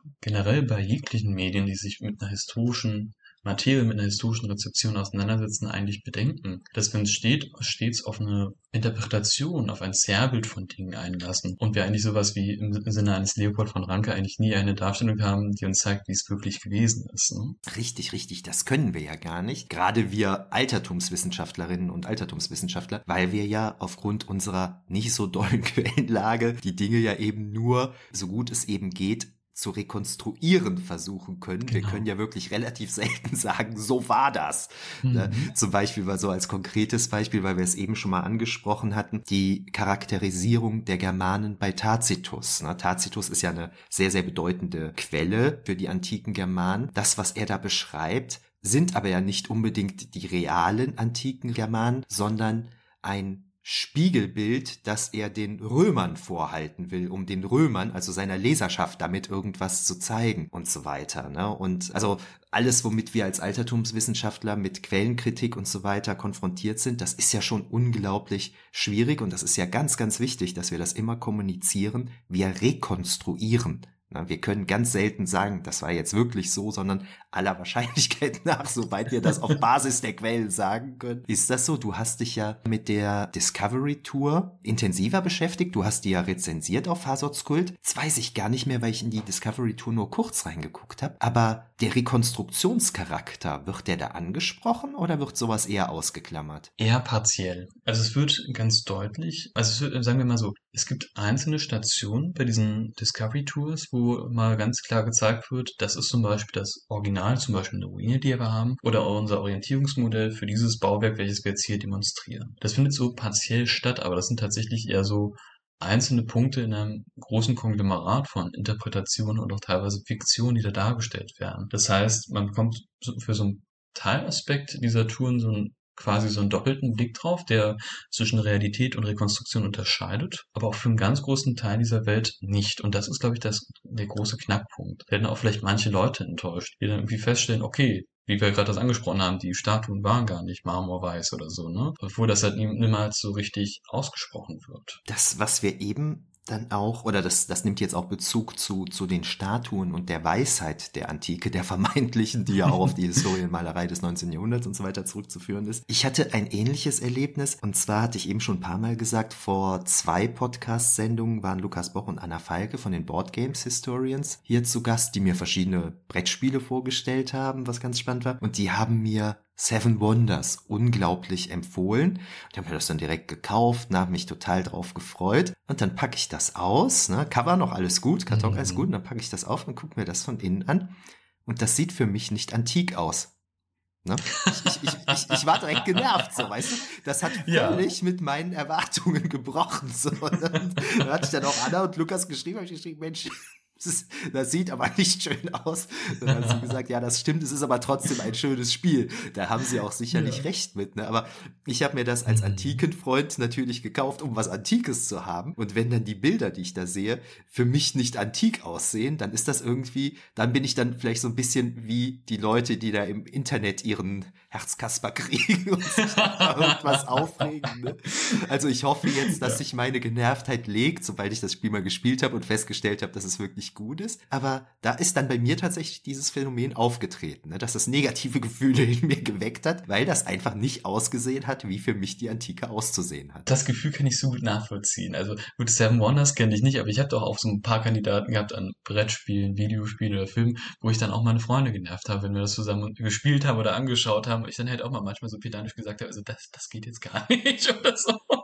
Und also ich glaube, das ist halt auch, glaube ich, so ähm, dieses Grundphänomen, was wir angesprochen haben. Man will eine bestimmte Erwartungshaltung erfüllt sehen. Oder jedenfalls so ein paar Charakteristika, die man damit verknüpft und die dann auch bitte auch bedient werden sollen. Sonst ist man dem auch ein bisschen böse. Und ich glaube, so ganz ähnlich ist das mit den Germanen auch teilweise, dass man quasi auch eigentlich dieses Barbarentum oder diesen Konflikt mit Rom eigentlich so ein bisschen auch dort projiziert sehen will und eigentlich auch dafür ganz gerne die Germanen haben will. Also ich meine, stellen wir uns mal vor, es würde irgendwie ein Spielentwickler oder ein Regisseur auf die Idee kommen, aber mal so diesen ganz friedlichen Alltag in einem germanischen Dorf darzustellen. Ich glaube, das würde ganz viele Leute enttäuschen, wenn man ja. da einfach so etwas sieht, was überhaupt nichts mit Konflikt, überhaupt nichts mit Culture Clash zu tun hat oder so. Weil das sind so Elemente, die wir immer an Germanen zum Beispiel herantragen, die wir irgendwie auch ein bisschen erfüllt ziehen wollen, würde ich fast sagen. So ein bisschen verwandt mit dem Germanenbild ist ja dann auch irgendwie das Wikingerbild. Und da finde ich dann immer spannend, da ist ja genauso, also wie du das eben über die Germanen gesagt hast, so ähnlich kann man das ja eigentlich auch über die Wikinger sagen. Das genau. sind so die Barbaren, die da immer mal so ins Frankenreich oder wo auch immer einfallen und so weiter, nach England und rumplündern und so. Und da hat das ja auch eine Weile gedauert, bis so in so populärwissenschaftlichen Magazinen so dann auch mehr und mehr mal darauf hingewiesen wurde, hey, hört mal, die Wikinger, klar, das waren Piraten, das waren Eroberer, aber das, das, das konnten auch durchaus zivilisierte Leute sein. Genau. Die in Dorfgemeinschaften mit Ackerbau und was weiß ich was lebten und so weiter. Ja, also, dass man das dann auch so ein bisschen gerade biegen musste. Und da fand ich mal was ganz, ganz spannend. Da sind wir wieder bei der Rechts, beim rechtsradikalen Missbrauch solcher Bilder. Da war gerade wieder irgendwas aktuell mit irgendeiner rechtsradikalen Organisation, die sich eben stark auf Wikinger bezog. Und schwupps, als das war, kam dann im Spiegel Titelbild, die Wikinger die schlimmsten Barbaren überhaupt so. Ne? Also wo man wirklich, wo ich mir wirklich dachte, so mein Gott, da haben wir jetzt so lange dran gearbeitet, das Wikingerbild ja. gerade zu rücken. Und man hat wirklich gemerkt, ne, also im Spiegel kam diese Story um damit indirekt was über die Nazis zu sagen. So. Genau. Ne? Aber da können die Wikinger ja nichts dafür. So. Das ist richtig. Das fand ich dann so ein bisschen schade. Ne? Dann ist so ein bisschen differenzierter, fände ich dann schon schöner. Ja, aber ich glaube, es ist tatsächlich einfach menschlich. Also ich meine, es ist ja nicht speziell die Germanen oder Wikinger. Ich meine, wir assoziieren ja fast mit irgendwie jeder Kulturgruppe ein paar Eigenschaften, die wir auch, glaube ich, nie so richtig loswerden in unserem äh, Wertekanon. Und ich glaube, das, ich glaube, die Wikinger werden leider immer ein bisschen als Barbaren verschrieben bleiben, so wie es die Germanen bleiben werden, weil sie sich dann teilweise auch für solche Anspielungen oder Metaphern einfach wunderbar eignen. Und das, glaube ich, ein sehr langer Prozess ist, das in der eigenen Kultur oder im Sprachgebrauch abzulegen. Aber deswegen, ich glaube, das ist halt auch so ein bisschen die Gefahr und auch ein bisschen die Befürchtung, die ich mit den Germanen sehe, dass man sie vielleicht nie so richtig wieder von diesen rechten Tendenzen, die sie zugeordnet werden, oder auch die Wikinger, dass man sie davon vielleicht lange Zeit nicht mehr wird entfernen können. Das finde ich fast ein bisschen schade. Weil das, also wie du schon gesagt hast, teilweise auch ganz krude Formen einnimmt. Also ich weiß nicht, als ich mich mal mit Germanrezeption beschäftigt habe, bin ich mal auf so eine, also wirklich auf, auf sehr gruselige Gruppen im Internet gestoßen. Ich weiß nicht, ob du so mit, ob du schon mal dich ein bisschen mit dieser Nazi-Esoteriker-Szene beschäftigt hast. So ein bisschen, hast. Mm. Genau, also da gibt's ja auch so einige Gestalten, zum Beispiel der Axel Stolz, der sehr prominent, der inzwischen schon verstorben ist, der seinerzeit sich zum Beispiel in Interviews als ein Wissenschaftler germanisch-arische Abstammung präsentiert hat. Er hat sich direkt so vorgestellt, so das war so der erste Satz, wenn er jemand entgegnet Da weißt du Bescheid. Ne? genau, und dann weißt du erstmal Bescheid. Also, wo man so denkt, das ist noch so tief im Denken verankert. Das Gruseligste ist ja vor allem, wenn er dann danach ausführt, er ist ja sehr bekannt für dieses Art-Interview mit Mo Asuman heißt sie, glaube ich, mhm. wo er dann zum Beispiel schildert, was dann seine Vorstellung von Germanen und Arier sind, weil er sich natürlich immer damit vorstellt. Und dann erzählt er halt auch so, ja, diese Arier-Germanen, das ist ja eigentlich so eine interstellare Herrenrasse, die vom Sternsystem Aldebaran kommt. Und man fragt sich so, wie sind die Germanen da gelandet? Also wie, woher kommen diese Rezeptionsbezüge? Das nimmt dann halt so ganz krude Form an und die man auch, die ich, also bei aller Quellenkenntnis nicht mehr nachvollziehen kann. Das ist dann halt total merkwürdig. Und ich habe das Gefühl, dass diese etwas rechts eingeschlagene Rezeption der Germanen auch leider sich nicht so schnell aus dieser Ecke wieder rausbewegen wird. Mit Aldebaran, das ist natürlich schön. Es gibt natürlich auch noch die alternative Sichtweise, dass sie von Atlantis stammen. Und das nimmt ja auch die schönsten Blüten an, habe ich gestern zufällig nochmal jemandem erzählt, dass man dann, aber das ist jetzt ein Buch, das ist sogar relativ alt, das stammt noch aus dem Nationalsozialismus, wo man dann auch Jesus von Nazareth zum Atlanta macht damit er eben kein Jude mehr ist und so weiter. Ne? Und, und dann also als arischer, als arischer Atlanta dann. Und das ist unglaublich, ne? Unglaublich, was man sich in solchen Kreisen dann so zurechtspinnt. Für uns ist das natürlich ein Problem als Wissenschaftlerinnen und Wissenschaftler, aber es ist natürlich auch ein Problem für die Leute, die sich so privat so ein bisschen für Germanen interessieren oder äh, wie nennt man das, Neopagan sind, also Neuheiden sind und so weiter, oder in der Gothic-Szene sind und so weiter, für die ist das so ganz oft auch so ein Problem, dass die eigentlich super gerne dann auch mit gewissen germanischen Runen oder sowas sich schmücken würden oder so, aber natürlich wissen, das kann ich nicht machen, ne? Das kann ich nicht machen, weil mich dann jeder für einen Nazi hält, so, ne? Und das ist also für diese Szene ist das wirklich schwierig. Und wenn man dann auf deren Internetseiten geht, da ist ja dann auch immer so auf der ersten Seite das erste, was man liest, so ein Disclaimer, ne? Wir distanzieren uns von bla bla bla bla bla genau. bla. Und der wäre natürlich nicht da, wenn man ihn da nicht bräuchte. und das ist schon sehr auffällig. Ne? Und jetzt habe ich gerade diese Leute so ein bisschen bemitleidet dafür, dass sie natürlich darunter leiden. Umgekehrt muss man vielleicht auch sagen, gibt es vielleicht auch Reenactment-Treffen und so, wo man dann vielleicht nicht stark genug darauf achtet, solche Leute rauszuwerfen. Na, da habe ich jetzt gerade so eine Veranstaltung in Polen im Kopf, wo das dann immer so zu Problemen führt. Ja, also hat natürlich zwei Seiten. Aber genau, also ich habe von ähnlichen Problemen gehört. Also ich habe ja auch mit vielen Leuten so Kontakt, die so Lab oder Pen and Paper mhm. betreiben. Und da tritt das halt auch so auf, dass sich natürlich Leute einfach mal, ich meine, das ist ja dieser Reiz dieser Sache, dass man sich mal einfach eine andere Rolle, eine andere Kultur reinversetzt und dann Leute mal auch mal ein paar Tage gerne als Römer oder Germanen oder so ein Kram rumlaufen und Spaß daran haben. Und da ist halt auch so das ganz große Problem, dass dann ebenso mit dieser Germanen, diesem Germanen Roleplay dann halt auch ganz oft diese, dieser rechte Rand assoziiert wird und leider auch oft angesprochen wird, die sich dann da auch ein bisschen wiederfinden und dann ihre etwas eigenen Vorstellungen von Germantum, die dann alles andere als die germanisch sind, dann da auch widerspiegeln wollen. Und also, es ist halt jedem vergönnt, also die Rollen zu spielen, die man will, aber es ist ja dann schon ein bisschen erschreckend, dass dann quasi einfach dort dieses rechte Gedankengut weiter ausgelebt wird. Ja, ja, das stimmt. Das ist wirklich problematisch. Schwierig. Ja, bin ich, bin ich auch mal gespannt, wie sich das so weiter entwickeln wird, müssen wir mal sehen. Also man kann ja davon ausgehen, die nicht wissenschaftliche Öffentlichkeit, die wird ja dann in ihrem Germanenbild primär eben durch die Populärkultur geprägt, zum Beispiel durch die Netflix-Serie Barbaren, über die wir eben sprachen. Das, was wir wissenschaftlich so zu dem Thema hervorbringen, das wird die meisten ja gar nicht erreichen eigentlich. Ne? Das heißt, wir haben ganz schlechte Karten, da irgendwie gegenzuwirken, weil wenn du jetzt darüber schreibst, du hast da ja deine Publikation oder wenn ich da jetzt einen Vortrag drüber halten würde und so weiter, die Leute, die uns dann lesen oder zuhören, das sind ja dann per se schon Leute, die sich dafür interessieren, damit auseinandersetzen. Also die große Öffentlichkeit können wir gar nicht erreichen. Und da ist es dann vielleicht doch sogar ganz gut, wenn dann zum Beispiel wie bei Auguria so eine populäre Comicreihe zumindest oh ja. so, so ein paar Sachen so halbwegs richtig darstellt. So Ne? die, die haben halt eine andere Reichweite. Ne? Da stimme ich dir zu. Und das, dieses Problem sehe ich halt auch so, dass du diese Massenmedien nicht, also dass diese Massenmedien eigentlich Bilder reproduzieren, die in sich im Kern problematisch sind und leider wenig Interesse daran haben, da ein bisschen differenzierter zu werden. Auch wenn es natürlich tolle Einzelbeispiele gibt, wie diese Comicreihe, die du erwähnst, oder auch mal ein Spiel vielleicht. Ich glaube, da wäre es tatsächlich wichtig, dass wir vielleicht irgendwie ein bisschen grundlegender vielleicht wieder im Schulunterricht uns auch ein bisschen damit beschäftigen. Also natürlich hat das ein bisschen negativen Touch, weil German auf dem Lehrplan, das hat man zuletzt so ein bisschen in der Nazi-Zeit breit gehabt und deswegen hat man es vielleicht auch ein bisschen gemieden. Aber das Problem ist ja heute, man beschäftigt sich im Geschichtsunterricht auch viel mit der Geschichte der eigenen Heimat. Und natürlich ist es da ein bisschen problematisch, die Germanen mit so assoziieren, aus vielen Gründen, die wir schon genannt haben. Aber das heißt nicht, dass man sie einfach weglassen kann. Und ich glaube, du hast es erzählt und ich habe es ja auch erzählt, wir beide hatten unsere Kontaktpunkte mit Germanen, irgendwie in der Grundschule. Und dann war das auch, naja, nicht sonderlich differenziert und sehr einfach gehalten. Und danach kommt es ja im Schulstoff nie wieder vor. Und das finde ich fast ein bisschen schade, weil, wie man gerade merkt, an diesen rechten Gruppierungen oder auch an dieser Alltagspräsenz, es wäre eigentlich ganz wichtig, dass viele Leute wenigstens so ein gewisses Grundverständnis haben, was dieser Begriff bedeutet, was damit assoziiert wird und welche Probleme auch an ihm haften, die sich bis heute weitertragen. Und ich glaube, da wäre es ganz schön, dass mal neben athenischer Demokratie vielleicht auch mal so ein Thema im deutschen Schulunterricht behandelt wird. Ich finde das aus vielerlei Gründen ganz interessant, was du gerade gesagt hast. Und das ganz streichen wir und ersetzen wir durch sehr. Und zwar, wo fange ich jetzt mal damit an? Mein Kollege Christoph Palaske, der hat diese Seite segu.de ins Leben gerufen. Da geht es um digitalen Geschichtsunterricht, wo ähm, Geschichtslehrerinnen und Geschichtslehrer sich Materialien für den Unterricht nehmen können und so. Die Seite boomt übrigens seit Corona ganz gewaltig.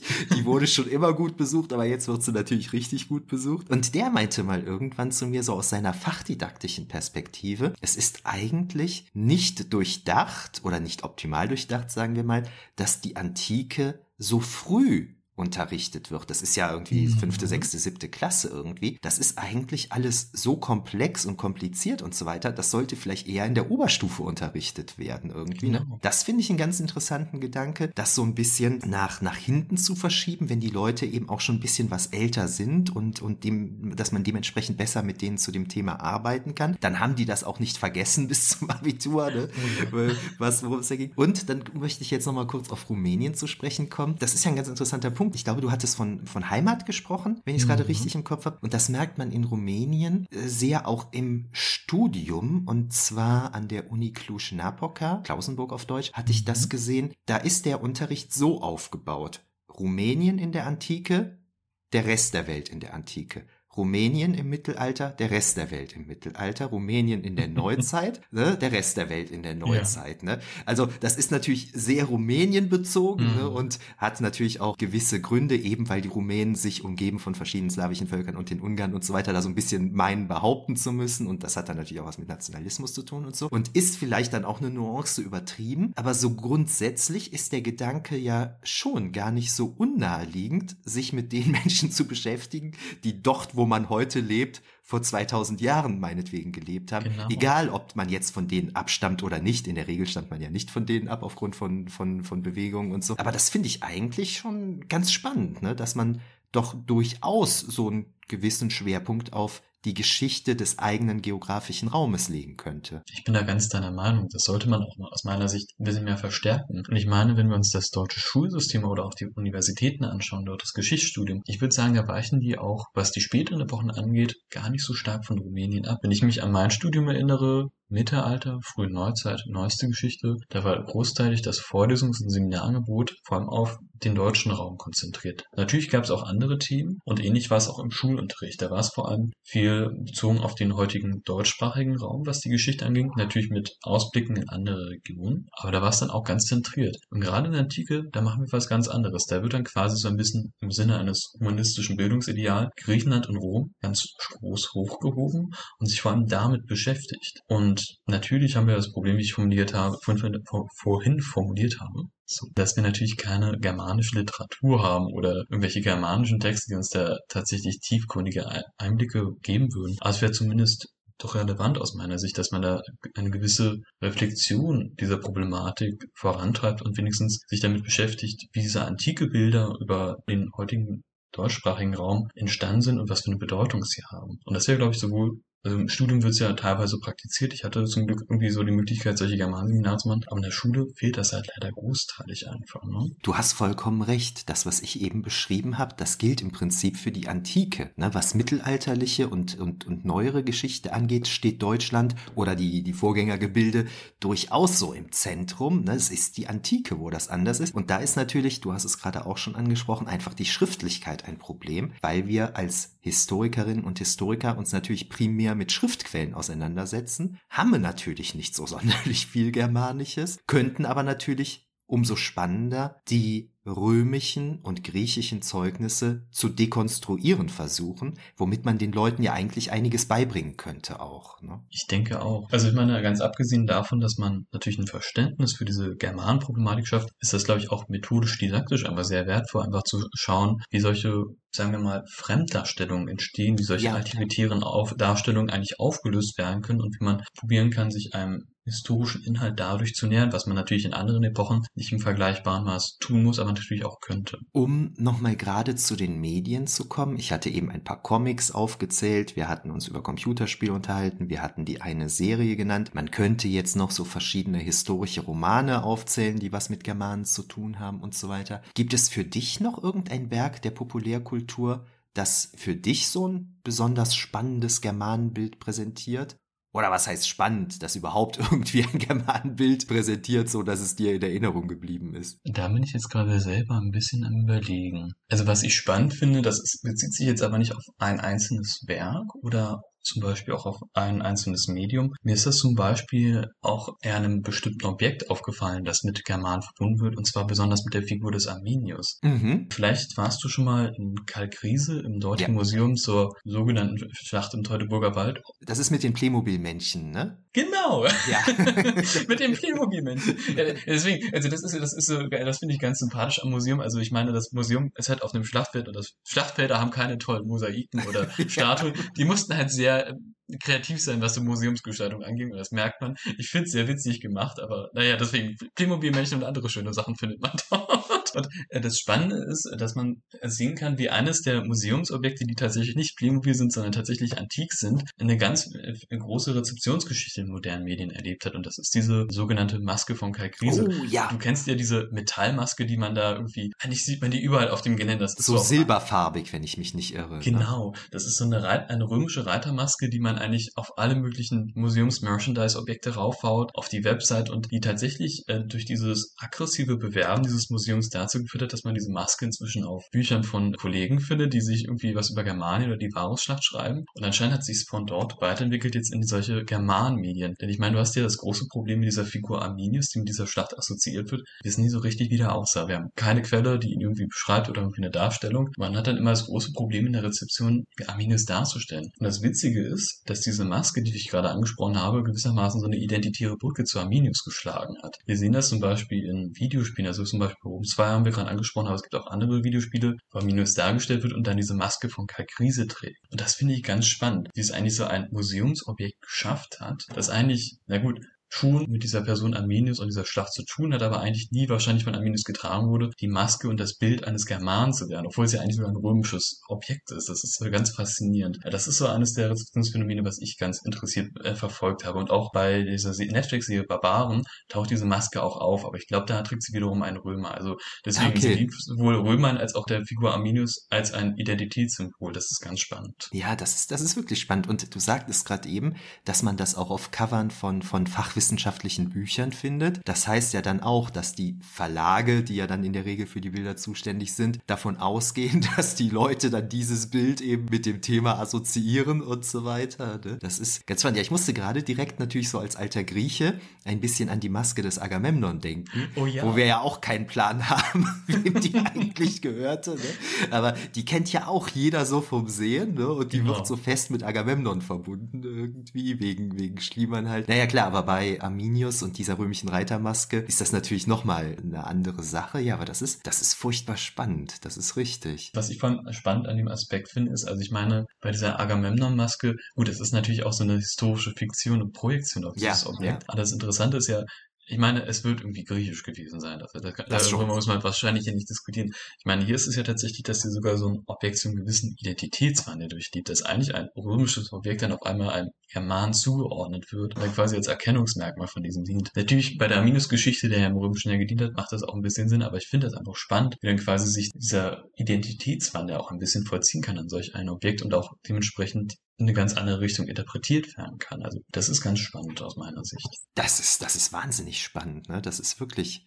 das ist wirklich krass. Du hattest das eben schon mal angesprochen. Vielleicht sollten wir das nochmal gerade für die Hörerinnen und Hörer nochmal ganz kurz vertiefen, die da nicht so fit drin sind. Der Arminius war ja quasi der Anführer derer, die da in der Varusschlacht gegen die Römer ins Feld gezogen oder in den Wald gezogen sind vielmehr und äh, sich da geschlagen haben. Er war aber ja eigentlich römischer Offizier.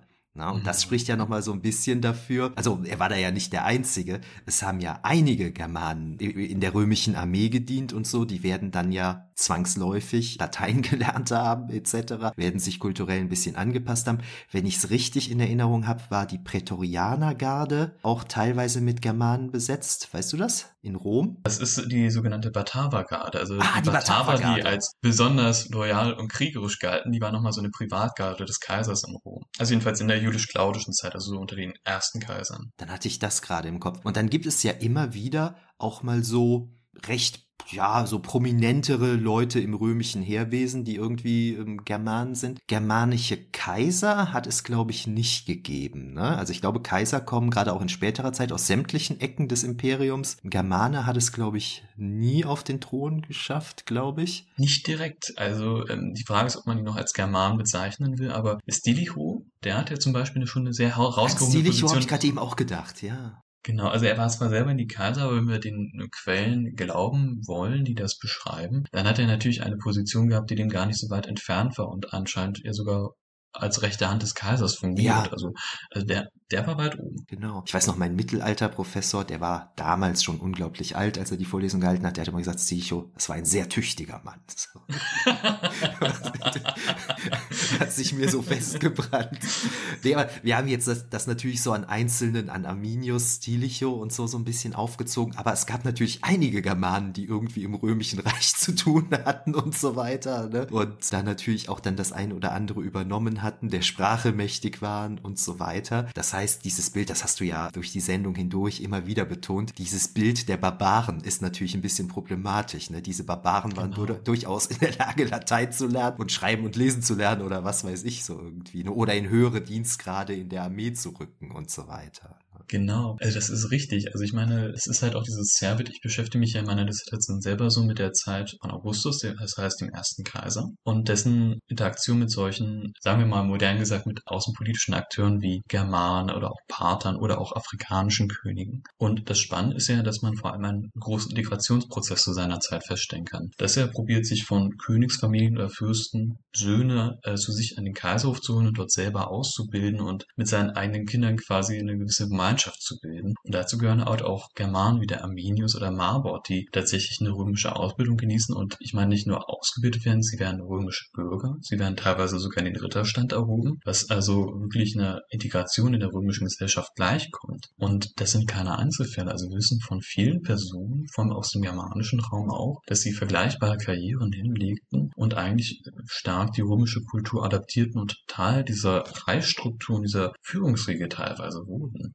Und das ist natürlich ganz spannend, wenn man sich diese Grenzregion be betrachtet. Das ergibt keinen Sinn, wenn man sich diese Grenz Grenzregion anschaut, möchte ich sagen. Denn das ist natürlich ein ganz anderes Bild, und was uns da suggeriert wird, was aber nicht so präsent ist, dass eigentlich Germanen tatsächlich sich auch durch Aneignung der römischen Kultur, durch Kooperation und Zusammenarbeit ganz stark ausgezeichnet haben und die auch viel praktiziert haben. Und natürlich ist das etwas, woran die antiken Historiker und auch die modernen Historiker nicht so ein großes Interesse haben. Man Mhm. schreibt keinen großen Band über die Ausbildung äh, germanischer Schüler oder über die Handelsbeziehungen zu germanischen Stämmen. Das ist nicht so das, womit man viele Leser abgreifen kann. Meistens sind ja so Kriege und Schlachten Schlachten, große politische Verwicklungen, Ja, das, womit man Leute begeistern kann. Und darauf werden leider auch Germanen sehr oft reduziert. Ja, das ist nochmal ganz wichtig, was du gerade gesagt hast. Das römische Bürgertum, äh, also der, der, der Bürgerstatus, den Bürgertum, Quatsch, den Bürgerstatus, den manche Germanen ja dann auch erhalten haben. Der Ritterstand natürlich sehr wichtig. Und wir hatten ja eben schon mal gesprochen, es gibt Militärführer, es gibt ja ganze Militäreinheiten oder relativ Genau. viele Soldaten, die eigentlich germanischer Herkunft sind. Und da ist ja dann ganz spannend, wenn wir eigentlich in der Populärkultur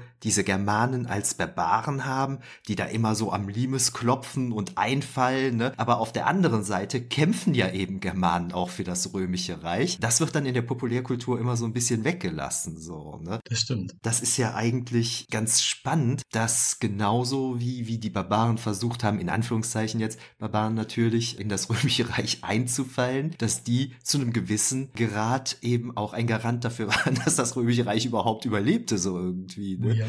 Weil sie eben die Truppen gestellt haben. Also vor allem, das ist ja das Absurde, was man nie in irgendeiner dieser Darstellungen des germanischen Grenzraumes sieht, dass ja eigentlich selber Germanen an der Grenze saßen und Germanen abgewehrt haben. Ja, ja, Also genau, meine, genau. Genau, das ist ja das Absurde, dass man eigentlich denkt, also wie du es formuliert hast, am Limes sitzen Germanen und die hauen Germanen weg. Und das ist halt eigentlich, man hat ja fast so in jeder Film oder jedem Spiel oder auch fast in jeder literarischen Beschreibung eigentlich mal dieses Bild, okay, da hocken diese Legionen, sie hocken ja ganz allein, das sind alles Römer und sie sind bereit, um diesen germanischen Ansturm abzuwehren. Aber es sind halt Germanen, die den germanischen Ansturm abwehren im Endeffekt. Und ich meine, das ist ja auch so ein Prozess, der sich ja auch im, im Laufe der Kaiserzeit ja immer mehr verfestigt, dass zunehmend äh, Leute aus den Provinzen oder aus den angrenzenden Räumen des Römischen Reiches in das Römische integriert werden und dann irgendwann sogar nicht, nicht einen kleinen Teil, sondern tatsächlich fast die Hälfte dieser Armeestruktur darstellen. Ja, Also- ja. Also deswegen, ich glaube, das römische Heer, das hätte ohne solche lokalen Truppen oder solche lokalen Rekrutierungen gar nicht funktionieren können. Beziehungsweise nicht lange standhalten können. Formulieren wir es vielleicht besser so. Ja, ja, richtig, richtig. Das ist ziemlich spannend. Äh, mein Kollege Andreas Klingenberg, der machte mich mal auf was Interessantes aufmerksam, habe ich nie drüber nachgedacht. Aber es ging um die Spätantike, es ging um Julian Apostata und Ammianus Marcellinus.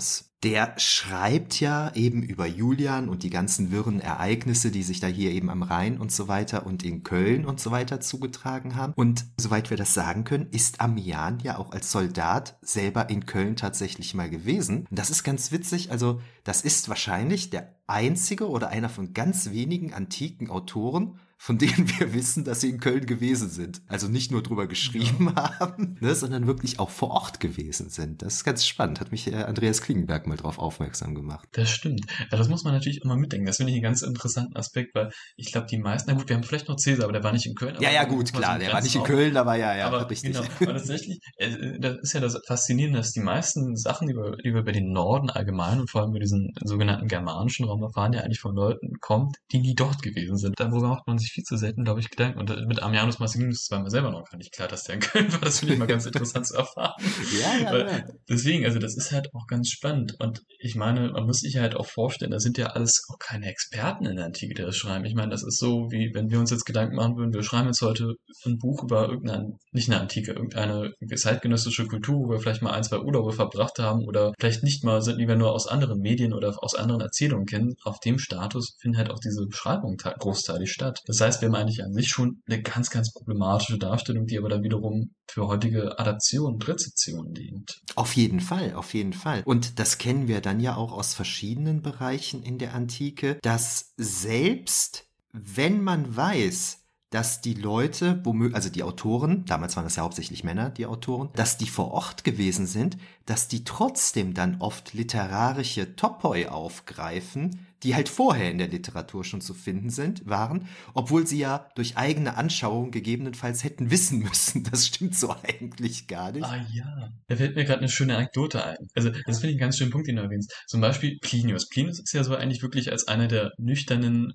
man möchte fast heute mit heutigem Vokabular sagen, wissenschaftlichen Autoren der Antike, der eigentlich wirklich so als gelernter probierte, viel Wissen zu agglomerieren und das möglichst ohne subjektive Einwirkung darzustellen. Und das Spannende ist, dass er sich auch solcher Topper bedient, wenn er über Germanien redet. Vielleicht kennst du diese Szene aus Caesar, wo er diese germanischen Tiere beschreibt. Da gibt's diese, man, man, man identifiziert sie oft als Elche, also irgendwelche großen Tiere, die ohne Kniegelenke unterwegs sein sollen und die dann germanische Jäger dadurch fangen sollen, dass sie Gruben graben oder Bäume ansägen, damit diese Tiere reinfallen und ohne ihre vorhanden, also durch ihre nicht vorhandenen Kniegelenke nicht raus fliegen können. Was an sich eine total absurde Geschichte ist, aber selbst das wird dann zum Beispiel von Plinius einfach wiedergegeben. Der kopiert das eins zu eins von Caesar, obwohl das eigentlich ein Mann ist, der eigentlich als Gelehrter bekannt ist und eigentlich eine große gelehrte Sammlung verfasst. Das ist ganz spannend. Das ist, das ist witzig. Da, da kenne ich aber jetzt mal ein Gegenbeispiel zu, und zwar mein Polybios. Also ich sage mein Polybios, weil ich mich ja viel mit ihm beschäftigt habe. Der beschreibt an einer Stelle in seinem Werk, im geografischen Teil, Richtung Ende, die Bücher sind uns nicht so gut erhalten,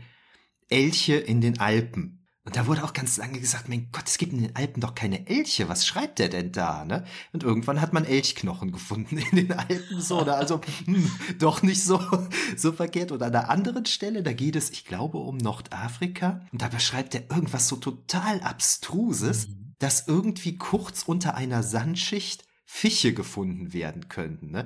Wo man auch dachte, oh. was ist ah. das denn für eine Wunderstory? Und dann habe ich aber auch irgendwann mal einen Aufsatz gefunden, ne? Wo man tatsächlich, also es gibt dann unter gewissen Umständen gibt es dieses Phänomen, dass man denkt, da ist Wüste und da ist eigentlich Wasser irgendwie, also ein bisschen kompliziert, mhm. aber wo man mhm. auch merkt, ey, Moment, das könnte doch eine, eine, eine reale Grundlage haben. Also das finde ich dann ganz witzig, dass wir einerseits diese total abstrusen fantastischen Geschichten haben, dadurch aber manchmal vielleicht dann auch Sachen für abstrus halten, die eigentlich richtig sind. Die sind nur zu krass, als dass man sie sich vorstellen könnte. So, ne? Das ist natürlich auch immer sehr, sehr schwer dann. Ja, da stimme ich dir zu. Also damit bin ich ja auch ganz oft konfrontiert, weil man ja vor allem bei diesen antiken Autoren so in diesen peripheren Bereichen dieses Erdkreises, sei es jetzt der ganz ferne Norden oder sei es der ferne Osten oder der ferne Süden, ja auch gerne so Fantasiegeschichten, Mythen und Utopien verpackt.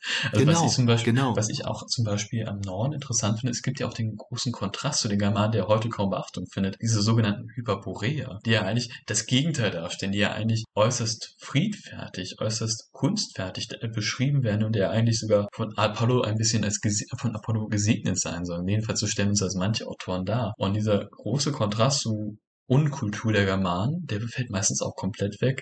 Und da fragt man sich halt auch, ist das jetzt Fantasterei von manchen antiken Autoren oder steckt da ein Quäntchen weiter hinter? Es gibt vielleicht irgendeine uns nicht ganz nachvollziehbare bekannte Kultur oder ein Volk im weiten Norden, welches tatsächlich durch diese Eigenschaften gekennzeichnet war, beziehungsweise das realistisch damit assoziiert werden konnte. Das ist grundsätzlich etwas, was ich total spannend finde, was ja alle paar Jahrzehnte zum Beispiel in Kleinasien mal passiert, dass man auf einmal Sachen voll Kulturen ausgräbt, von denen man noch nie gehört hatte, wo man gar keine Ahnung hat, wo die auf einmal herkommen. Das finde ich unglaublich spannend, was ja auch nochmal zeigt, wie abhängig wir sind in der Geschichtswissenschaft mhm. eigentlich von solchen äh, großartigen Funden. Und jetzt enger bezogen auf das, was du gerade gesagt hast, es hat hatte ich eben schon mal den Pytheas von Massalia im Kopf, ah, ja. diesen griechischen Geographen des vierten Jahrhunderts vor Christus, der schreibt, dass er durch die Nordsee gefahren ist, bis in die Ostsee ist er, glaube ich, hineingefahren, sagt er. Und Polybios zum Beispiel, der glaubt das alles nicht. Ne? Der sagt, das hat er sich ausgedacht. Wie soll ein Privatus, also ein Privatmann, sich das denn leisten können? Das finde ich ein ganz interessanter Gedanke. Ne? Also Polybios glaubt, dass man im Auftrag des ägyptischen Pharaos, kann man mal um Afrika rumfahren und so, der hat ja das Geld. Aber wie macht man das denn als Privatmann? Das geht ja gar nicht. Aber bei diesem Pythias ist ja sehr interessant. Er beschreibt da ja so ein komisches Phänomen. Ich glaube, er nennt es eine Meereslunge,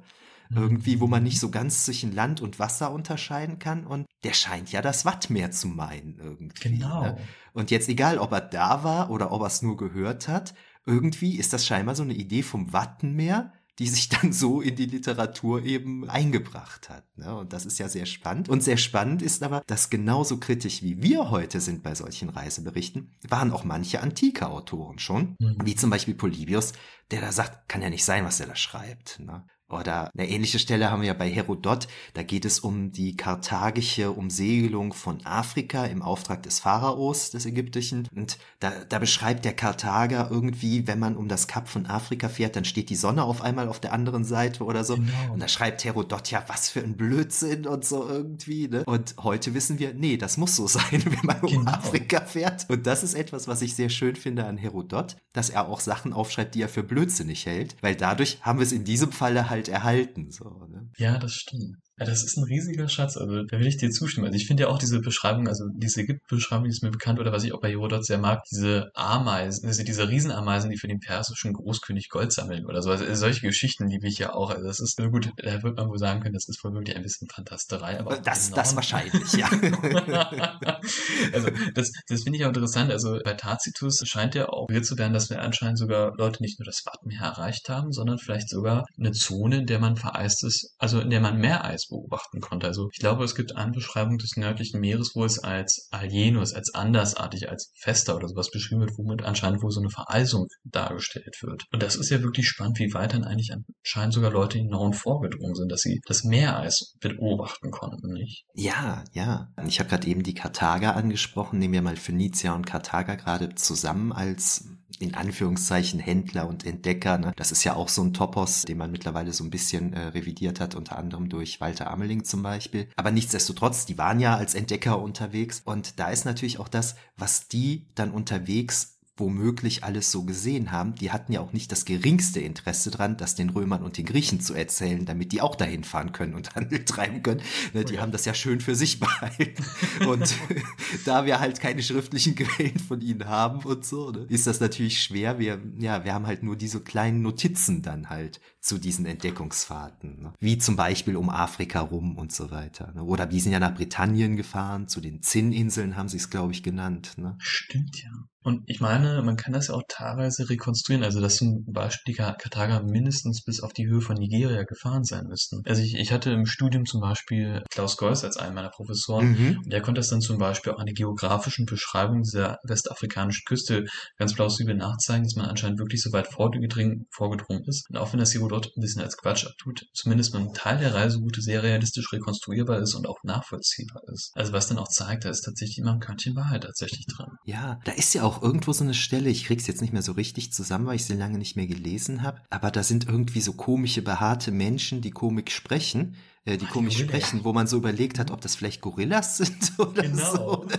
die die dann so gesehen haben. Ne? Und, also wo sie dachten, sehen irgendwie aus wie Menschen, aber verhalten sich komisch. So.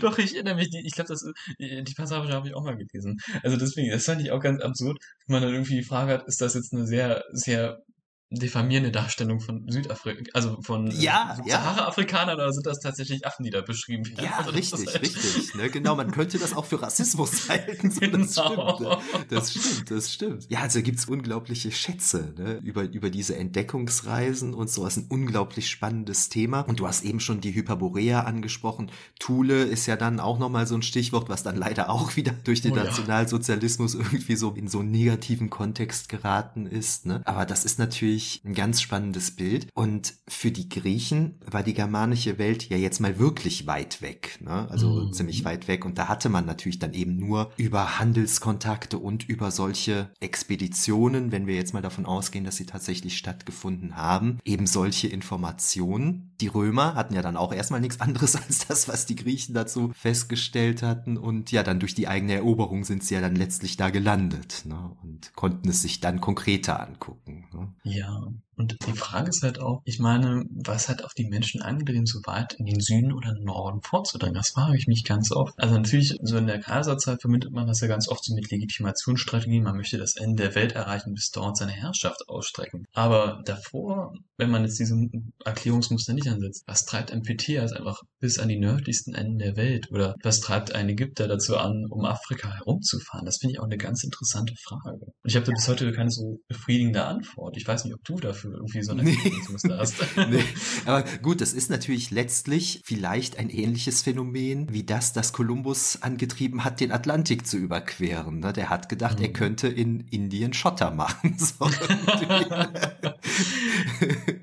Ne? Also, das glaube ich gern, ja. Ne? Also, dass man nach, also bei den Phöniziern ist ja das, was wir denen immer unterstellen zumindest, ne? dass sie nach Rohstoffen gesucht haben, nach, mhm. nach, nach Erz oder was auch immer. Ne? Und das, das ist natürlich denkbar, ne? dass es da wirklich um Handelswege ging und so. Gut, ja gut, beim Pythias jetzt, ja, das, ja, der war eigentlich, ja, obwohl, der war auch Händler, ne? Der war Händler, mhm. Geograf, vielleicht dann doch auch einfach Wissensdurst, ne? Wie irgendwelche Jungs, die dann in der frühen Neuzeit da durch irgendwelche Dschungel in Südamerika gezogen sind, ne?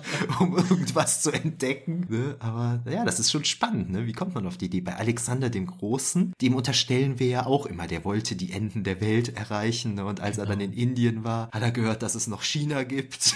Und dann, so, dann haben die Soldaten aber nicht mehr gewollt. Und, ja, das ist, ist spannend, eine spannende Frage, ne? die Motivation. Aber wir heute sind ja schon so, wir versuchen ja alles zu erforschen, was wir erforschen können. Das Meer, den Weltraum, was auch immer. Vielleicht war das damals auch schon so. Ne? Was es zu erforschen gibt, möchte man gerne erforschen. Ja, das kann ich mir auch sehr gut vorstellen. Wo du gerade Indien ansprichst, da gibt es noch so eine ganz köstliche Anekdote, was Germanien angeht. Und was ich sehr schön finde, was leider keinen Eingang in die heutige Rezeption gefunden hat. Wir haben mehrere Berichte in der römischen Literatur davon, dass Gesandte aus Indien aus Germanien kamen. Und man fragt sich bis heute, was ist da eigentlich passiert, dass ein Inder aus Germanien kommen kann? Okay.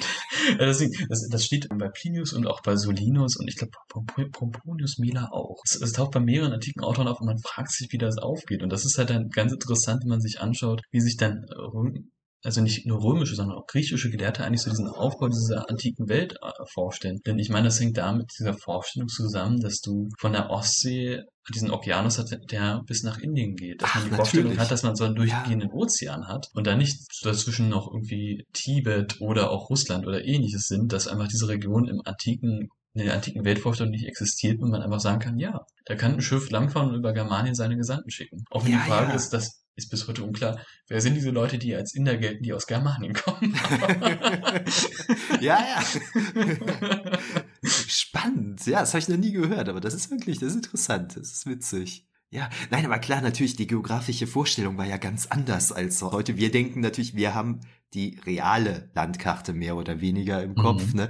Aber klar, natürlich für die antiken Menschen sah das ja alles ganz anders aus, ne? Ja, witzig, witzig. Und das ist echt schade, dass, also ich meine, diese Paradoxien, also ich finde diese sehr amüsant oder auch diese äh, Meinung von Gelehrten über diesen antiken Norden, über German, das ist bisher schade, dass sowas überhaupt nicht rezipiert wird, weil also mhm. also es ist einerseits witzig, es ist vielleicht auch lehrreich, um sich mit dieser Kultur zu beschäftigen und das taucht sowohl so in Bildungsmedien als auch so in allgemein populären Medien überhaupt gar nicht auf. Das ist leider irgendwie, sind so Sachen, die leider nie mit den Germanen assoziiert werden, obwohl sie eigentlich ganz spannend wären. Ja, auf jeden Fall, ne, auf jeden Fall. Da gibt's noch was zu tun, würde ich sagen. Oh ja. ja. Auf jeden Fall. Ich überlegte gerade auch jetzt, also mein Bereich ist ja immer zu schauen, wie solche Sachen in der Fantastik rezipiert werden. Und ja, doch, da könnte man eine Sache nennen, und zwar in unserem letzten Sammelband Die antiken Rezeption in der Fantasy. Da hat der Simon Lenz herausgearbeitet, wie man zum Beispiel im Herrn der Ringe, aber auch in Game of Thrones immer noch Vorstellungen zu Norden, Süden, Osten, Westen und den dort lebenden Völkern verwendet, die schon im Prinzip aus der Antike stammen. Ne? Und dann sind wir dann doch wieder bei solchen Themen, die dann auch in der Fantastik dann unbewusst rezipiert werden, einfach indem halt ur uralte Topoi da immer wieder aufgewärmt werden. Ne? Aber so ein konkreter Bezug mal zu diesen super spannenden Forschungsreisen und so, kenne ich, glaube ich, gar keinen. Fällt mir keiner ein. Nee, also mir würde auch keiner einfallen. Aber es ist gerade interessant, wo du es erwähnst. Ich glaube, bei Game of Thrones, da findest du halt auch viel von diesen Germanenbildern tatsächlich, was so die Wildlinge angeht. Genau. Also einfach dieser große Eiswall, der so ein bisschen an den erinnern mag und dann diese klassischen barbarischen Kulturelemente, die man auch Germanen assoziiert, die dann diesen Wildlingen assoziiert werden. Das ist dann halt tatsächlich auch wieder diese Dinge, auf die man Bezug nimmt und andere Dinge leider wieder gar nicht. Ne? Gut, damit haben wir jetzt eine unglaubliche Kurve bezogen von den Germanen in der Antike bis heute mit Abstechern in ganz viele Rezeptionsmedien wie Serien, Comics, Computerspiele, historische Romane haben wir kurz angesprochen. Ich glaube, wir haben da so alles Mögliche ganz schön zusammengefasst für Hörerinnen und Hörer, die da bisher noch nicht den Bezug zu hatten und haben vielleicht, das wünscht man sich ja auch immer, so ein bisschen dazu angeregt, das ein oder andere vielleicht auch mal nachzulesen und ein bisschen zu vertiefen von dem, was wir gerade erzählt haben. Ne, zum Beispiel, wenn ihr Hörerinnen und Hörer, wenn ihr euch zum Beispiel für diese frühen Entdeckungsfahrten interessiert, lest das ruhig mal nach. Das sind ganz tolle, ganz tolle, spannende Berichte. In Herodot rumzulesen macht immer Spaß, ne, auch rein zur Unterhaltung. Das wäre ganz toll. Ja, Jean, dann möchte ich mich bedanken dafür, dass du dir die Zeit heute Morgen genommen hast. Und ich hoffe, wenn dann Corona etc. alles mal vorbei ist, dass man sich dann doch irgendwann auch mal in in echt trifft, auf einer Tagung oder wo auch immer. Das würde mich auch sehr freuen. Und auch vielen Dank, dass ich heute zu Gast sein durfte. Hat mir sehr viel Spaß gemacht, das Gespräch mit dir. War sehr schön. Ja, sehr gerne. Mir hat es auch sehr viel Spaß gemacht. Okay, bis dann. Tschö. Tschüss.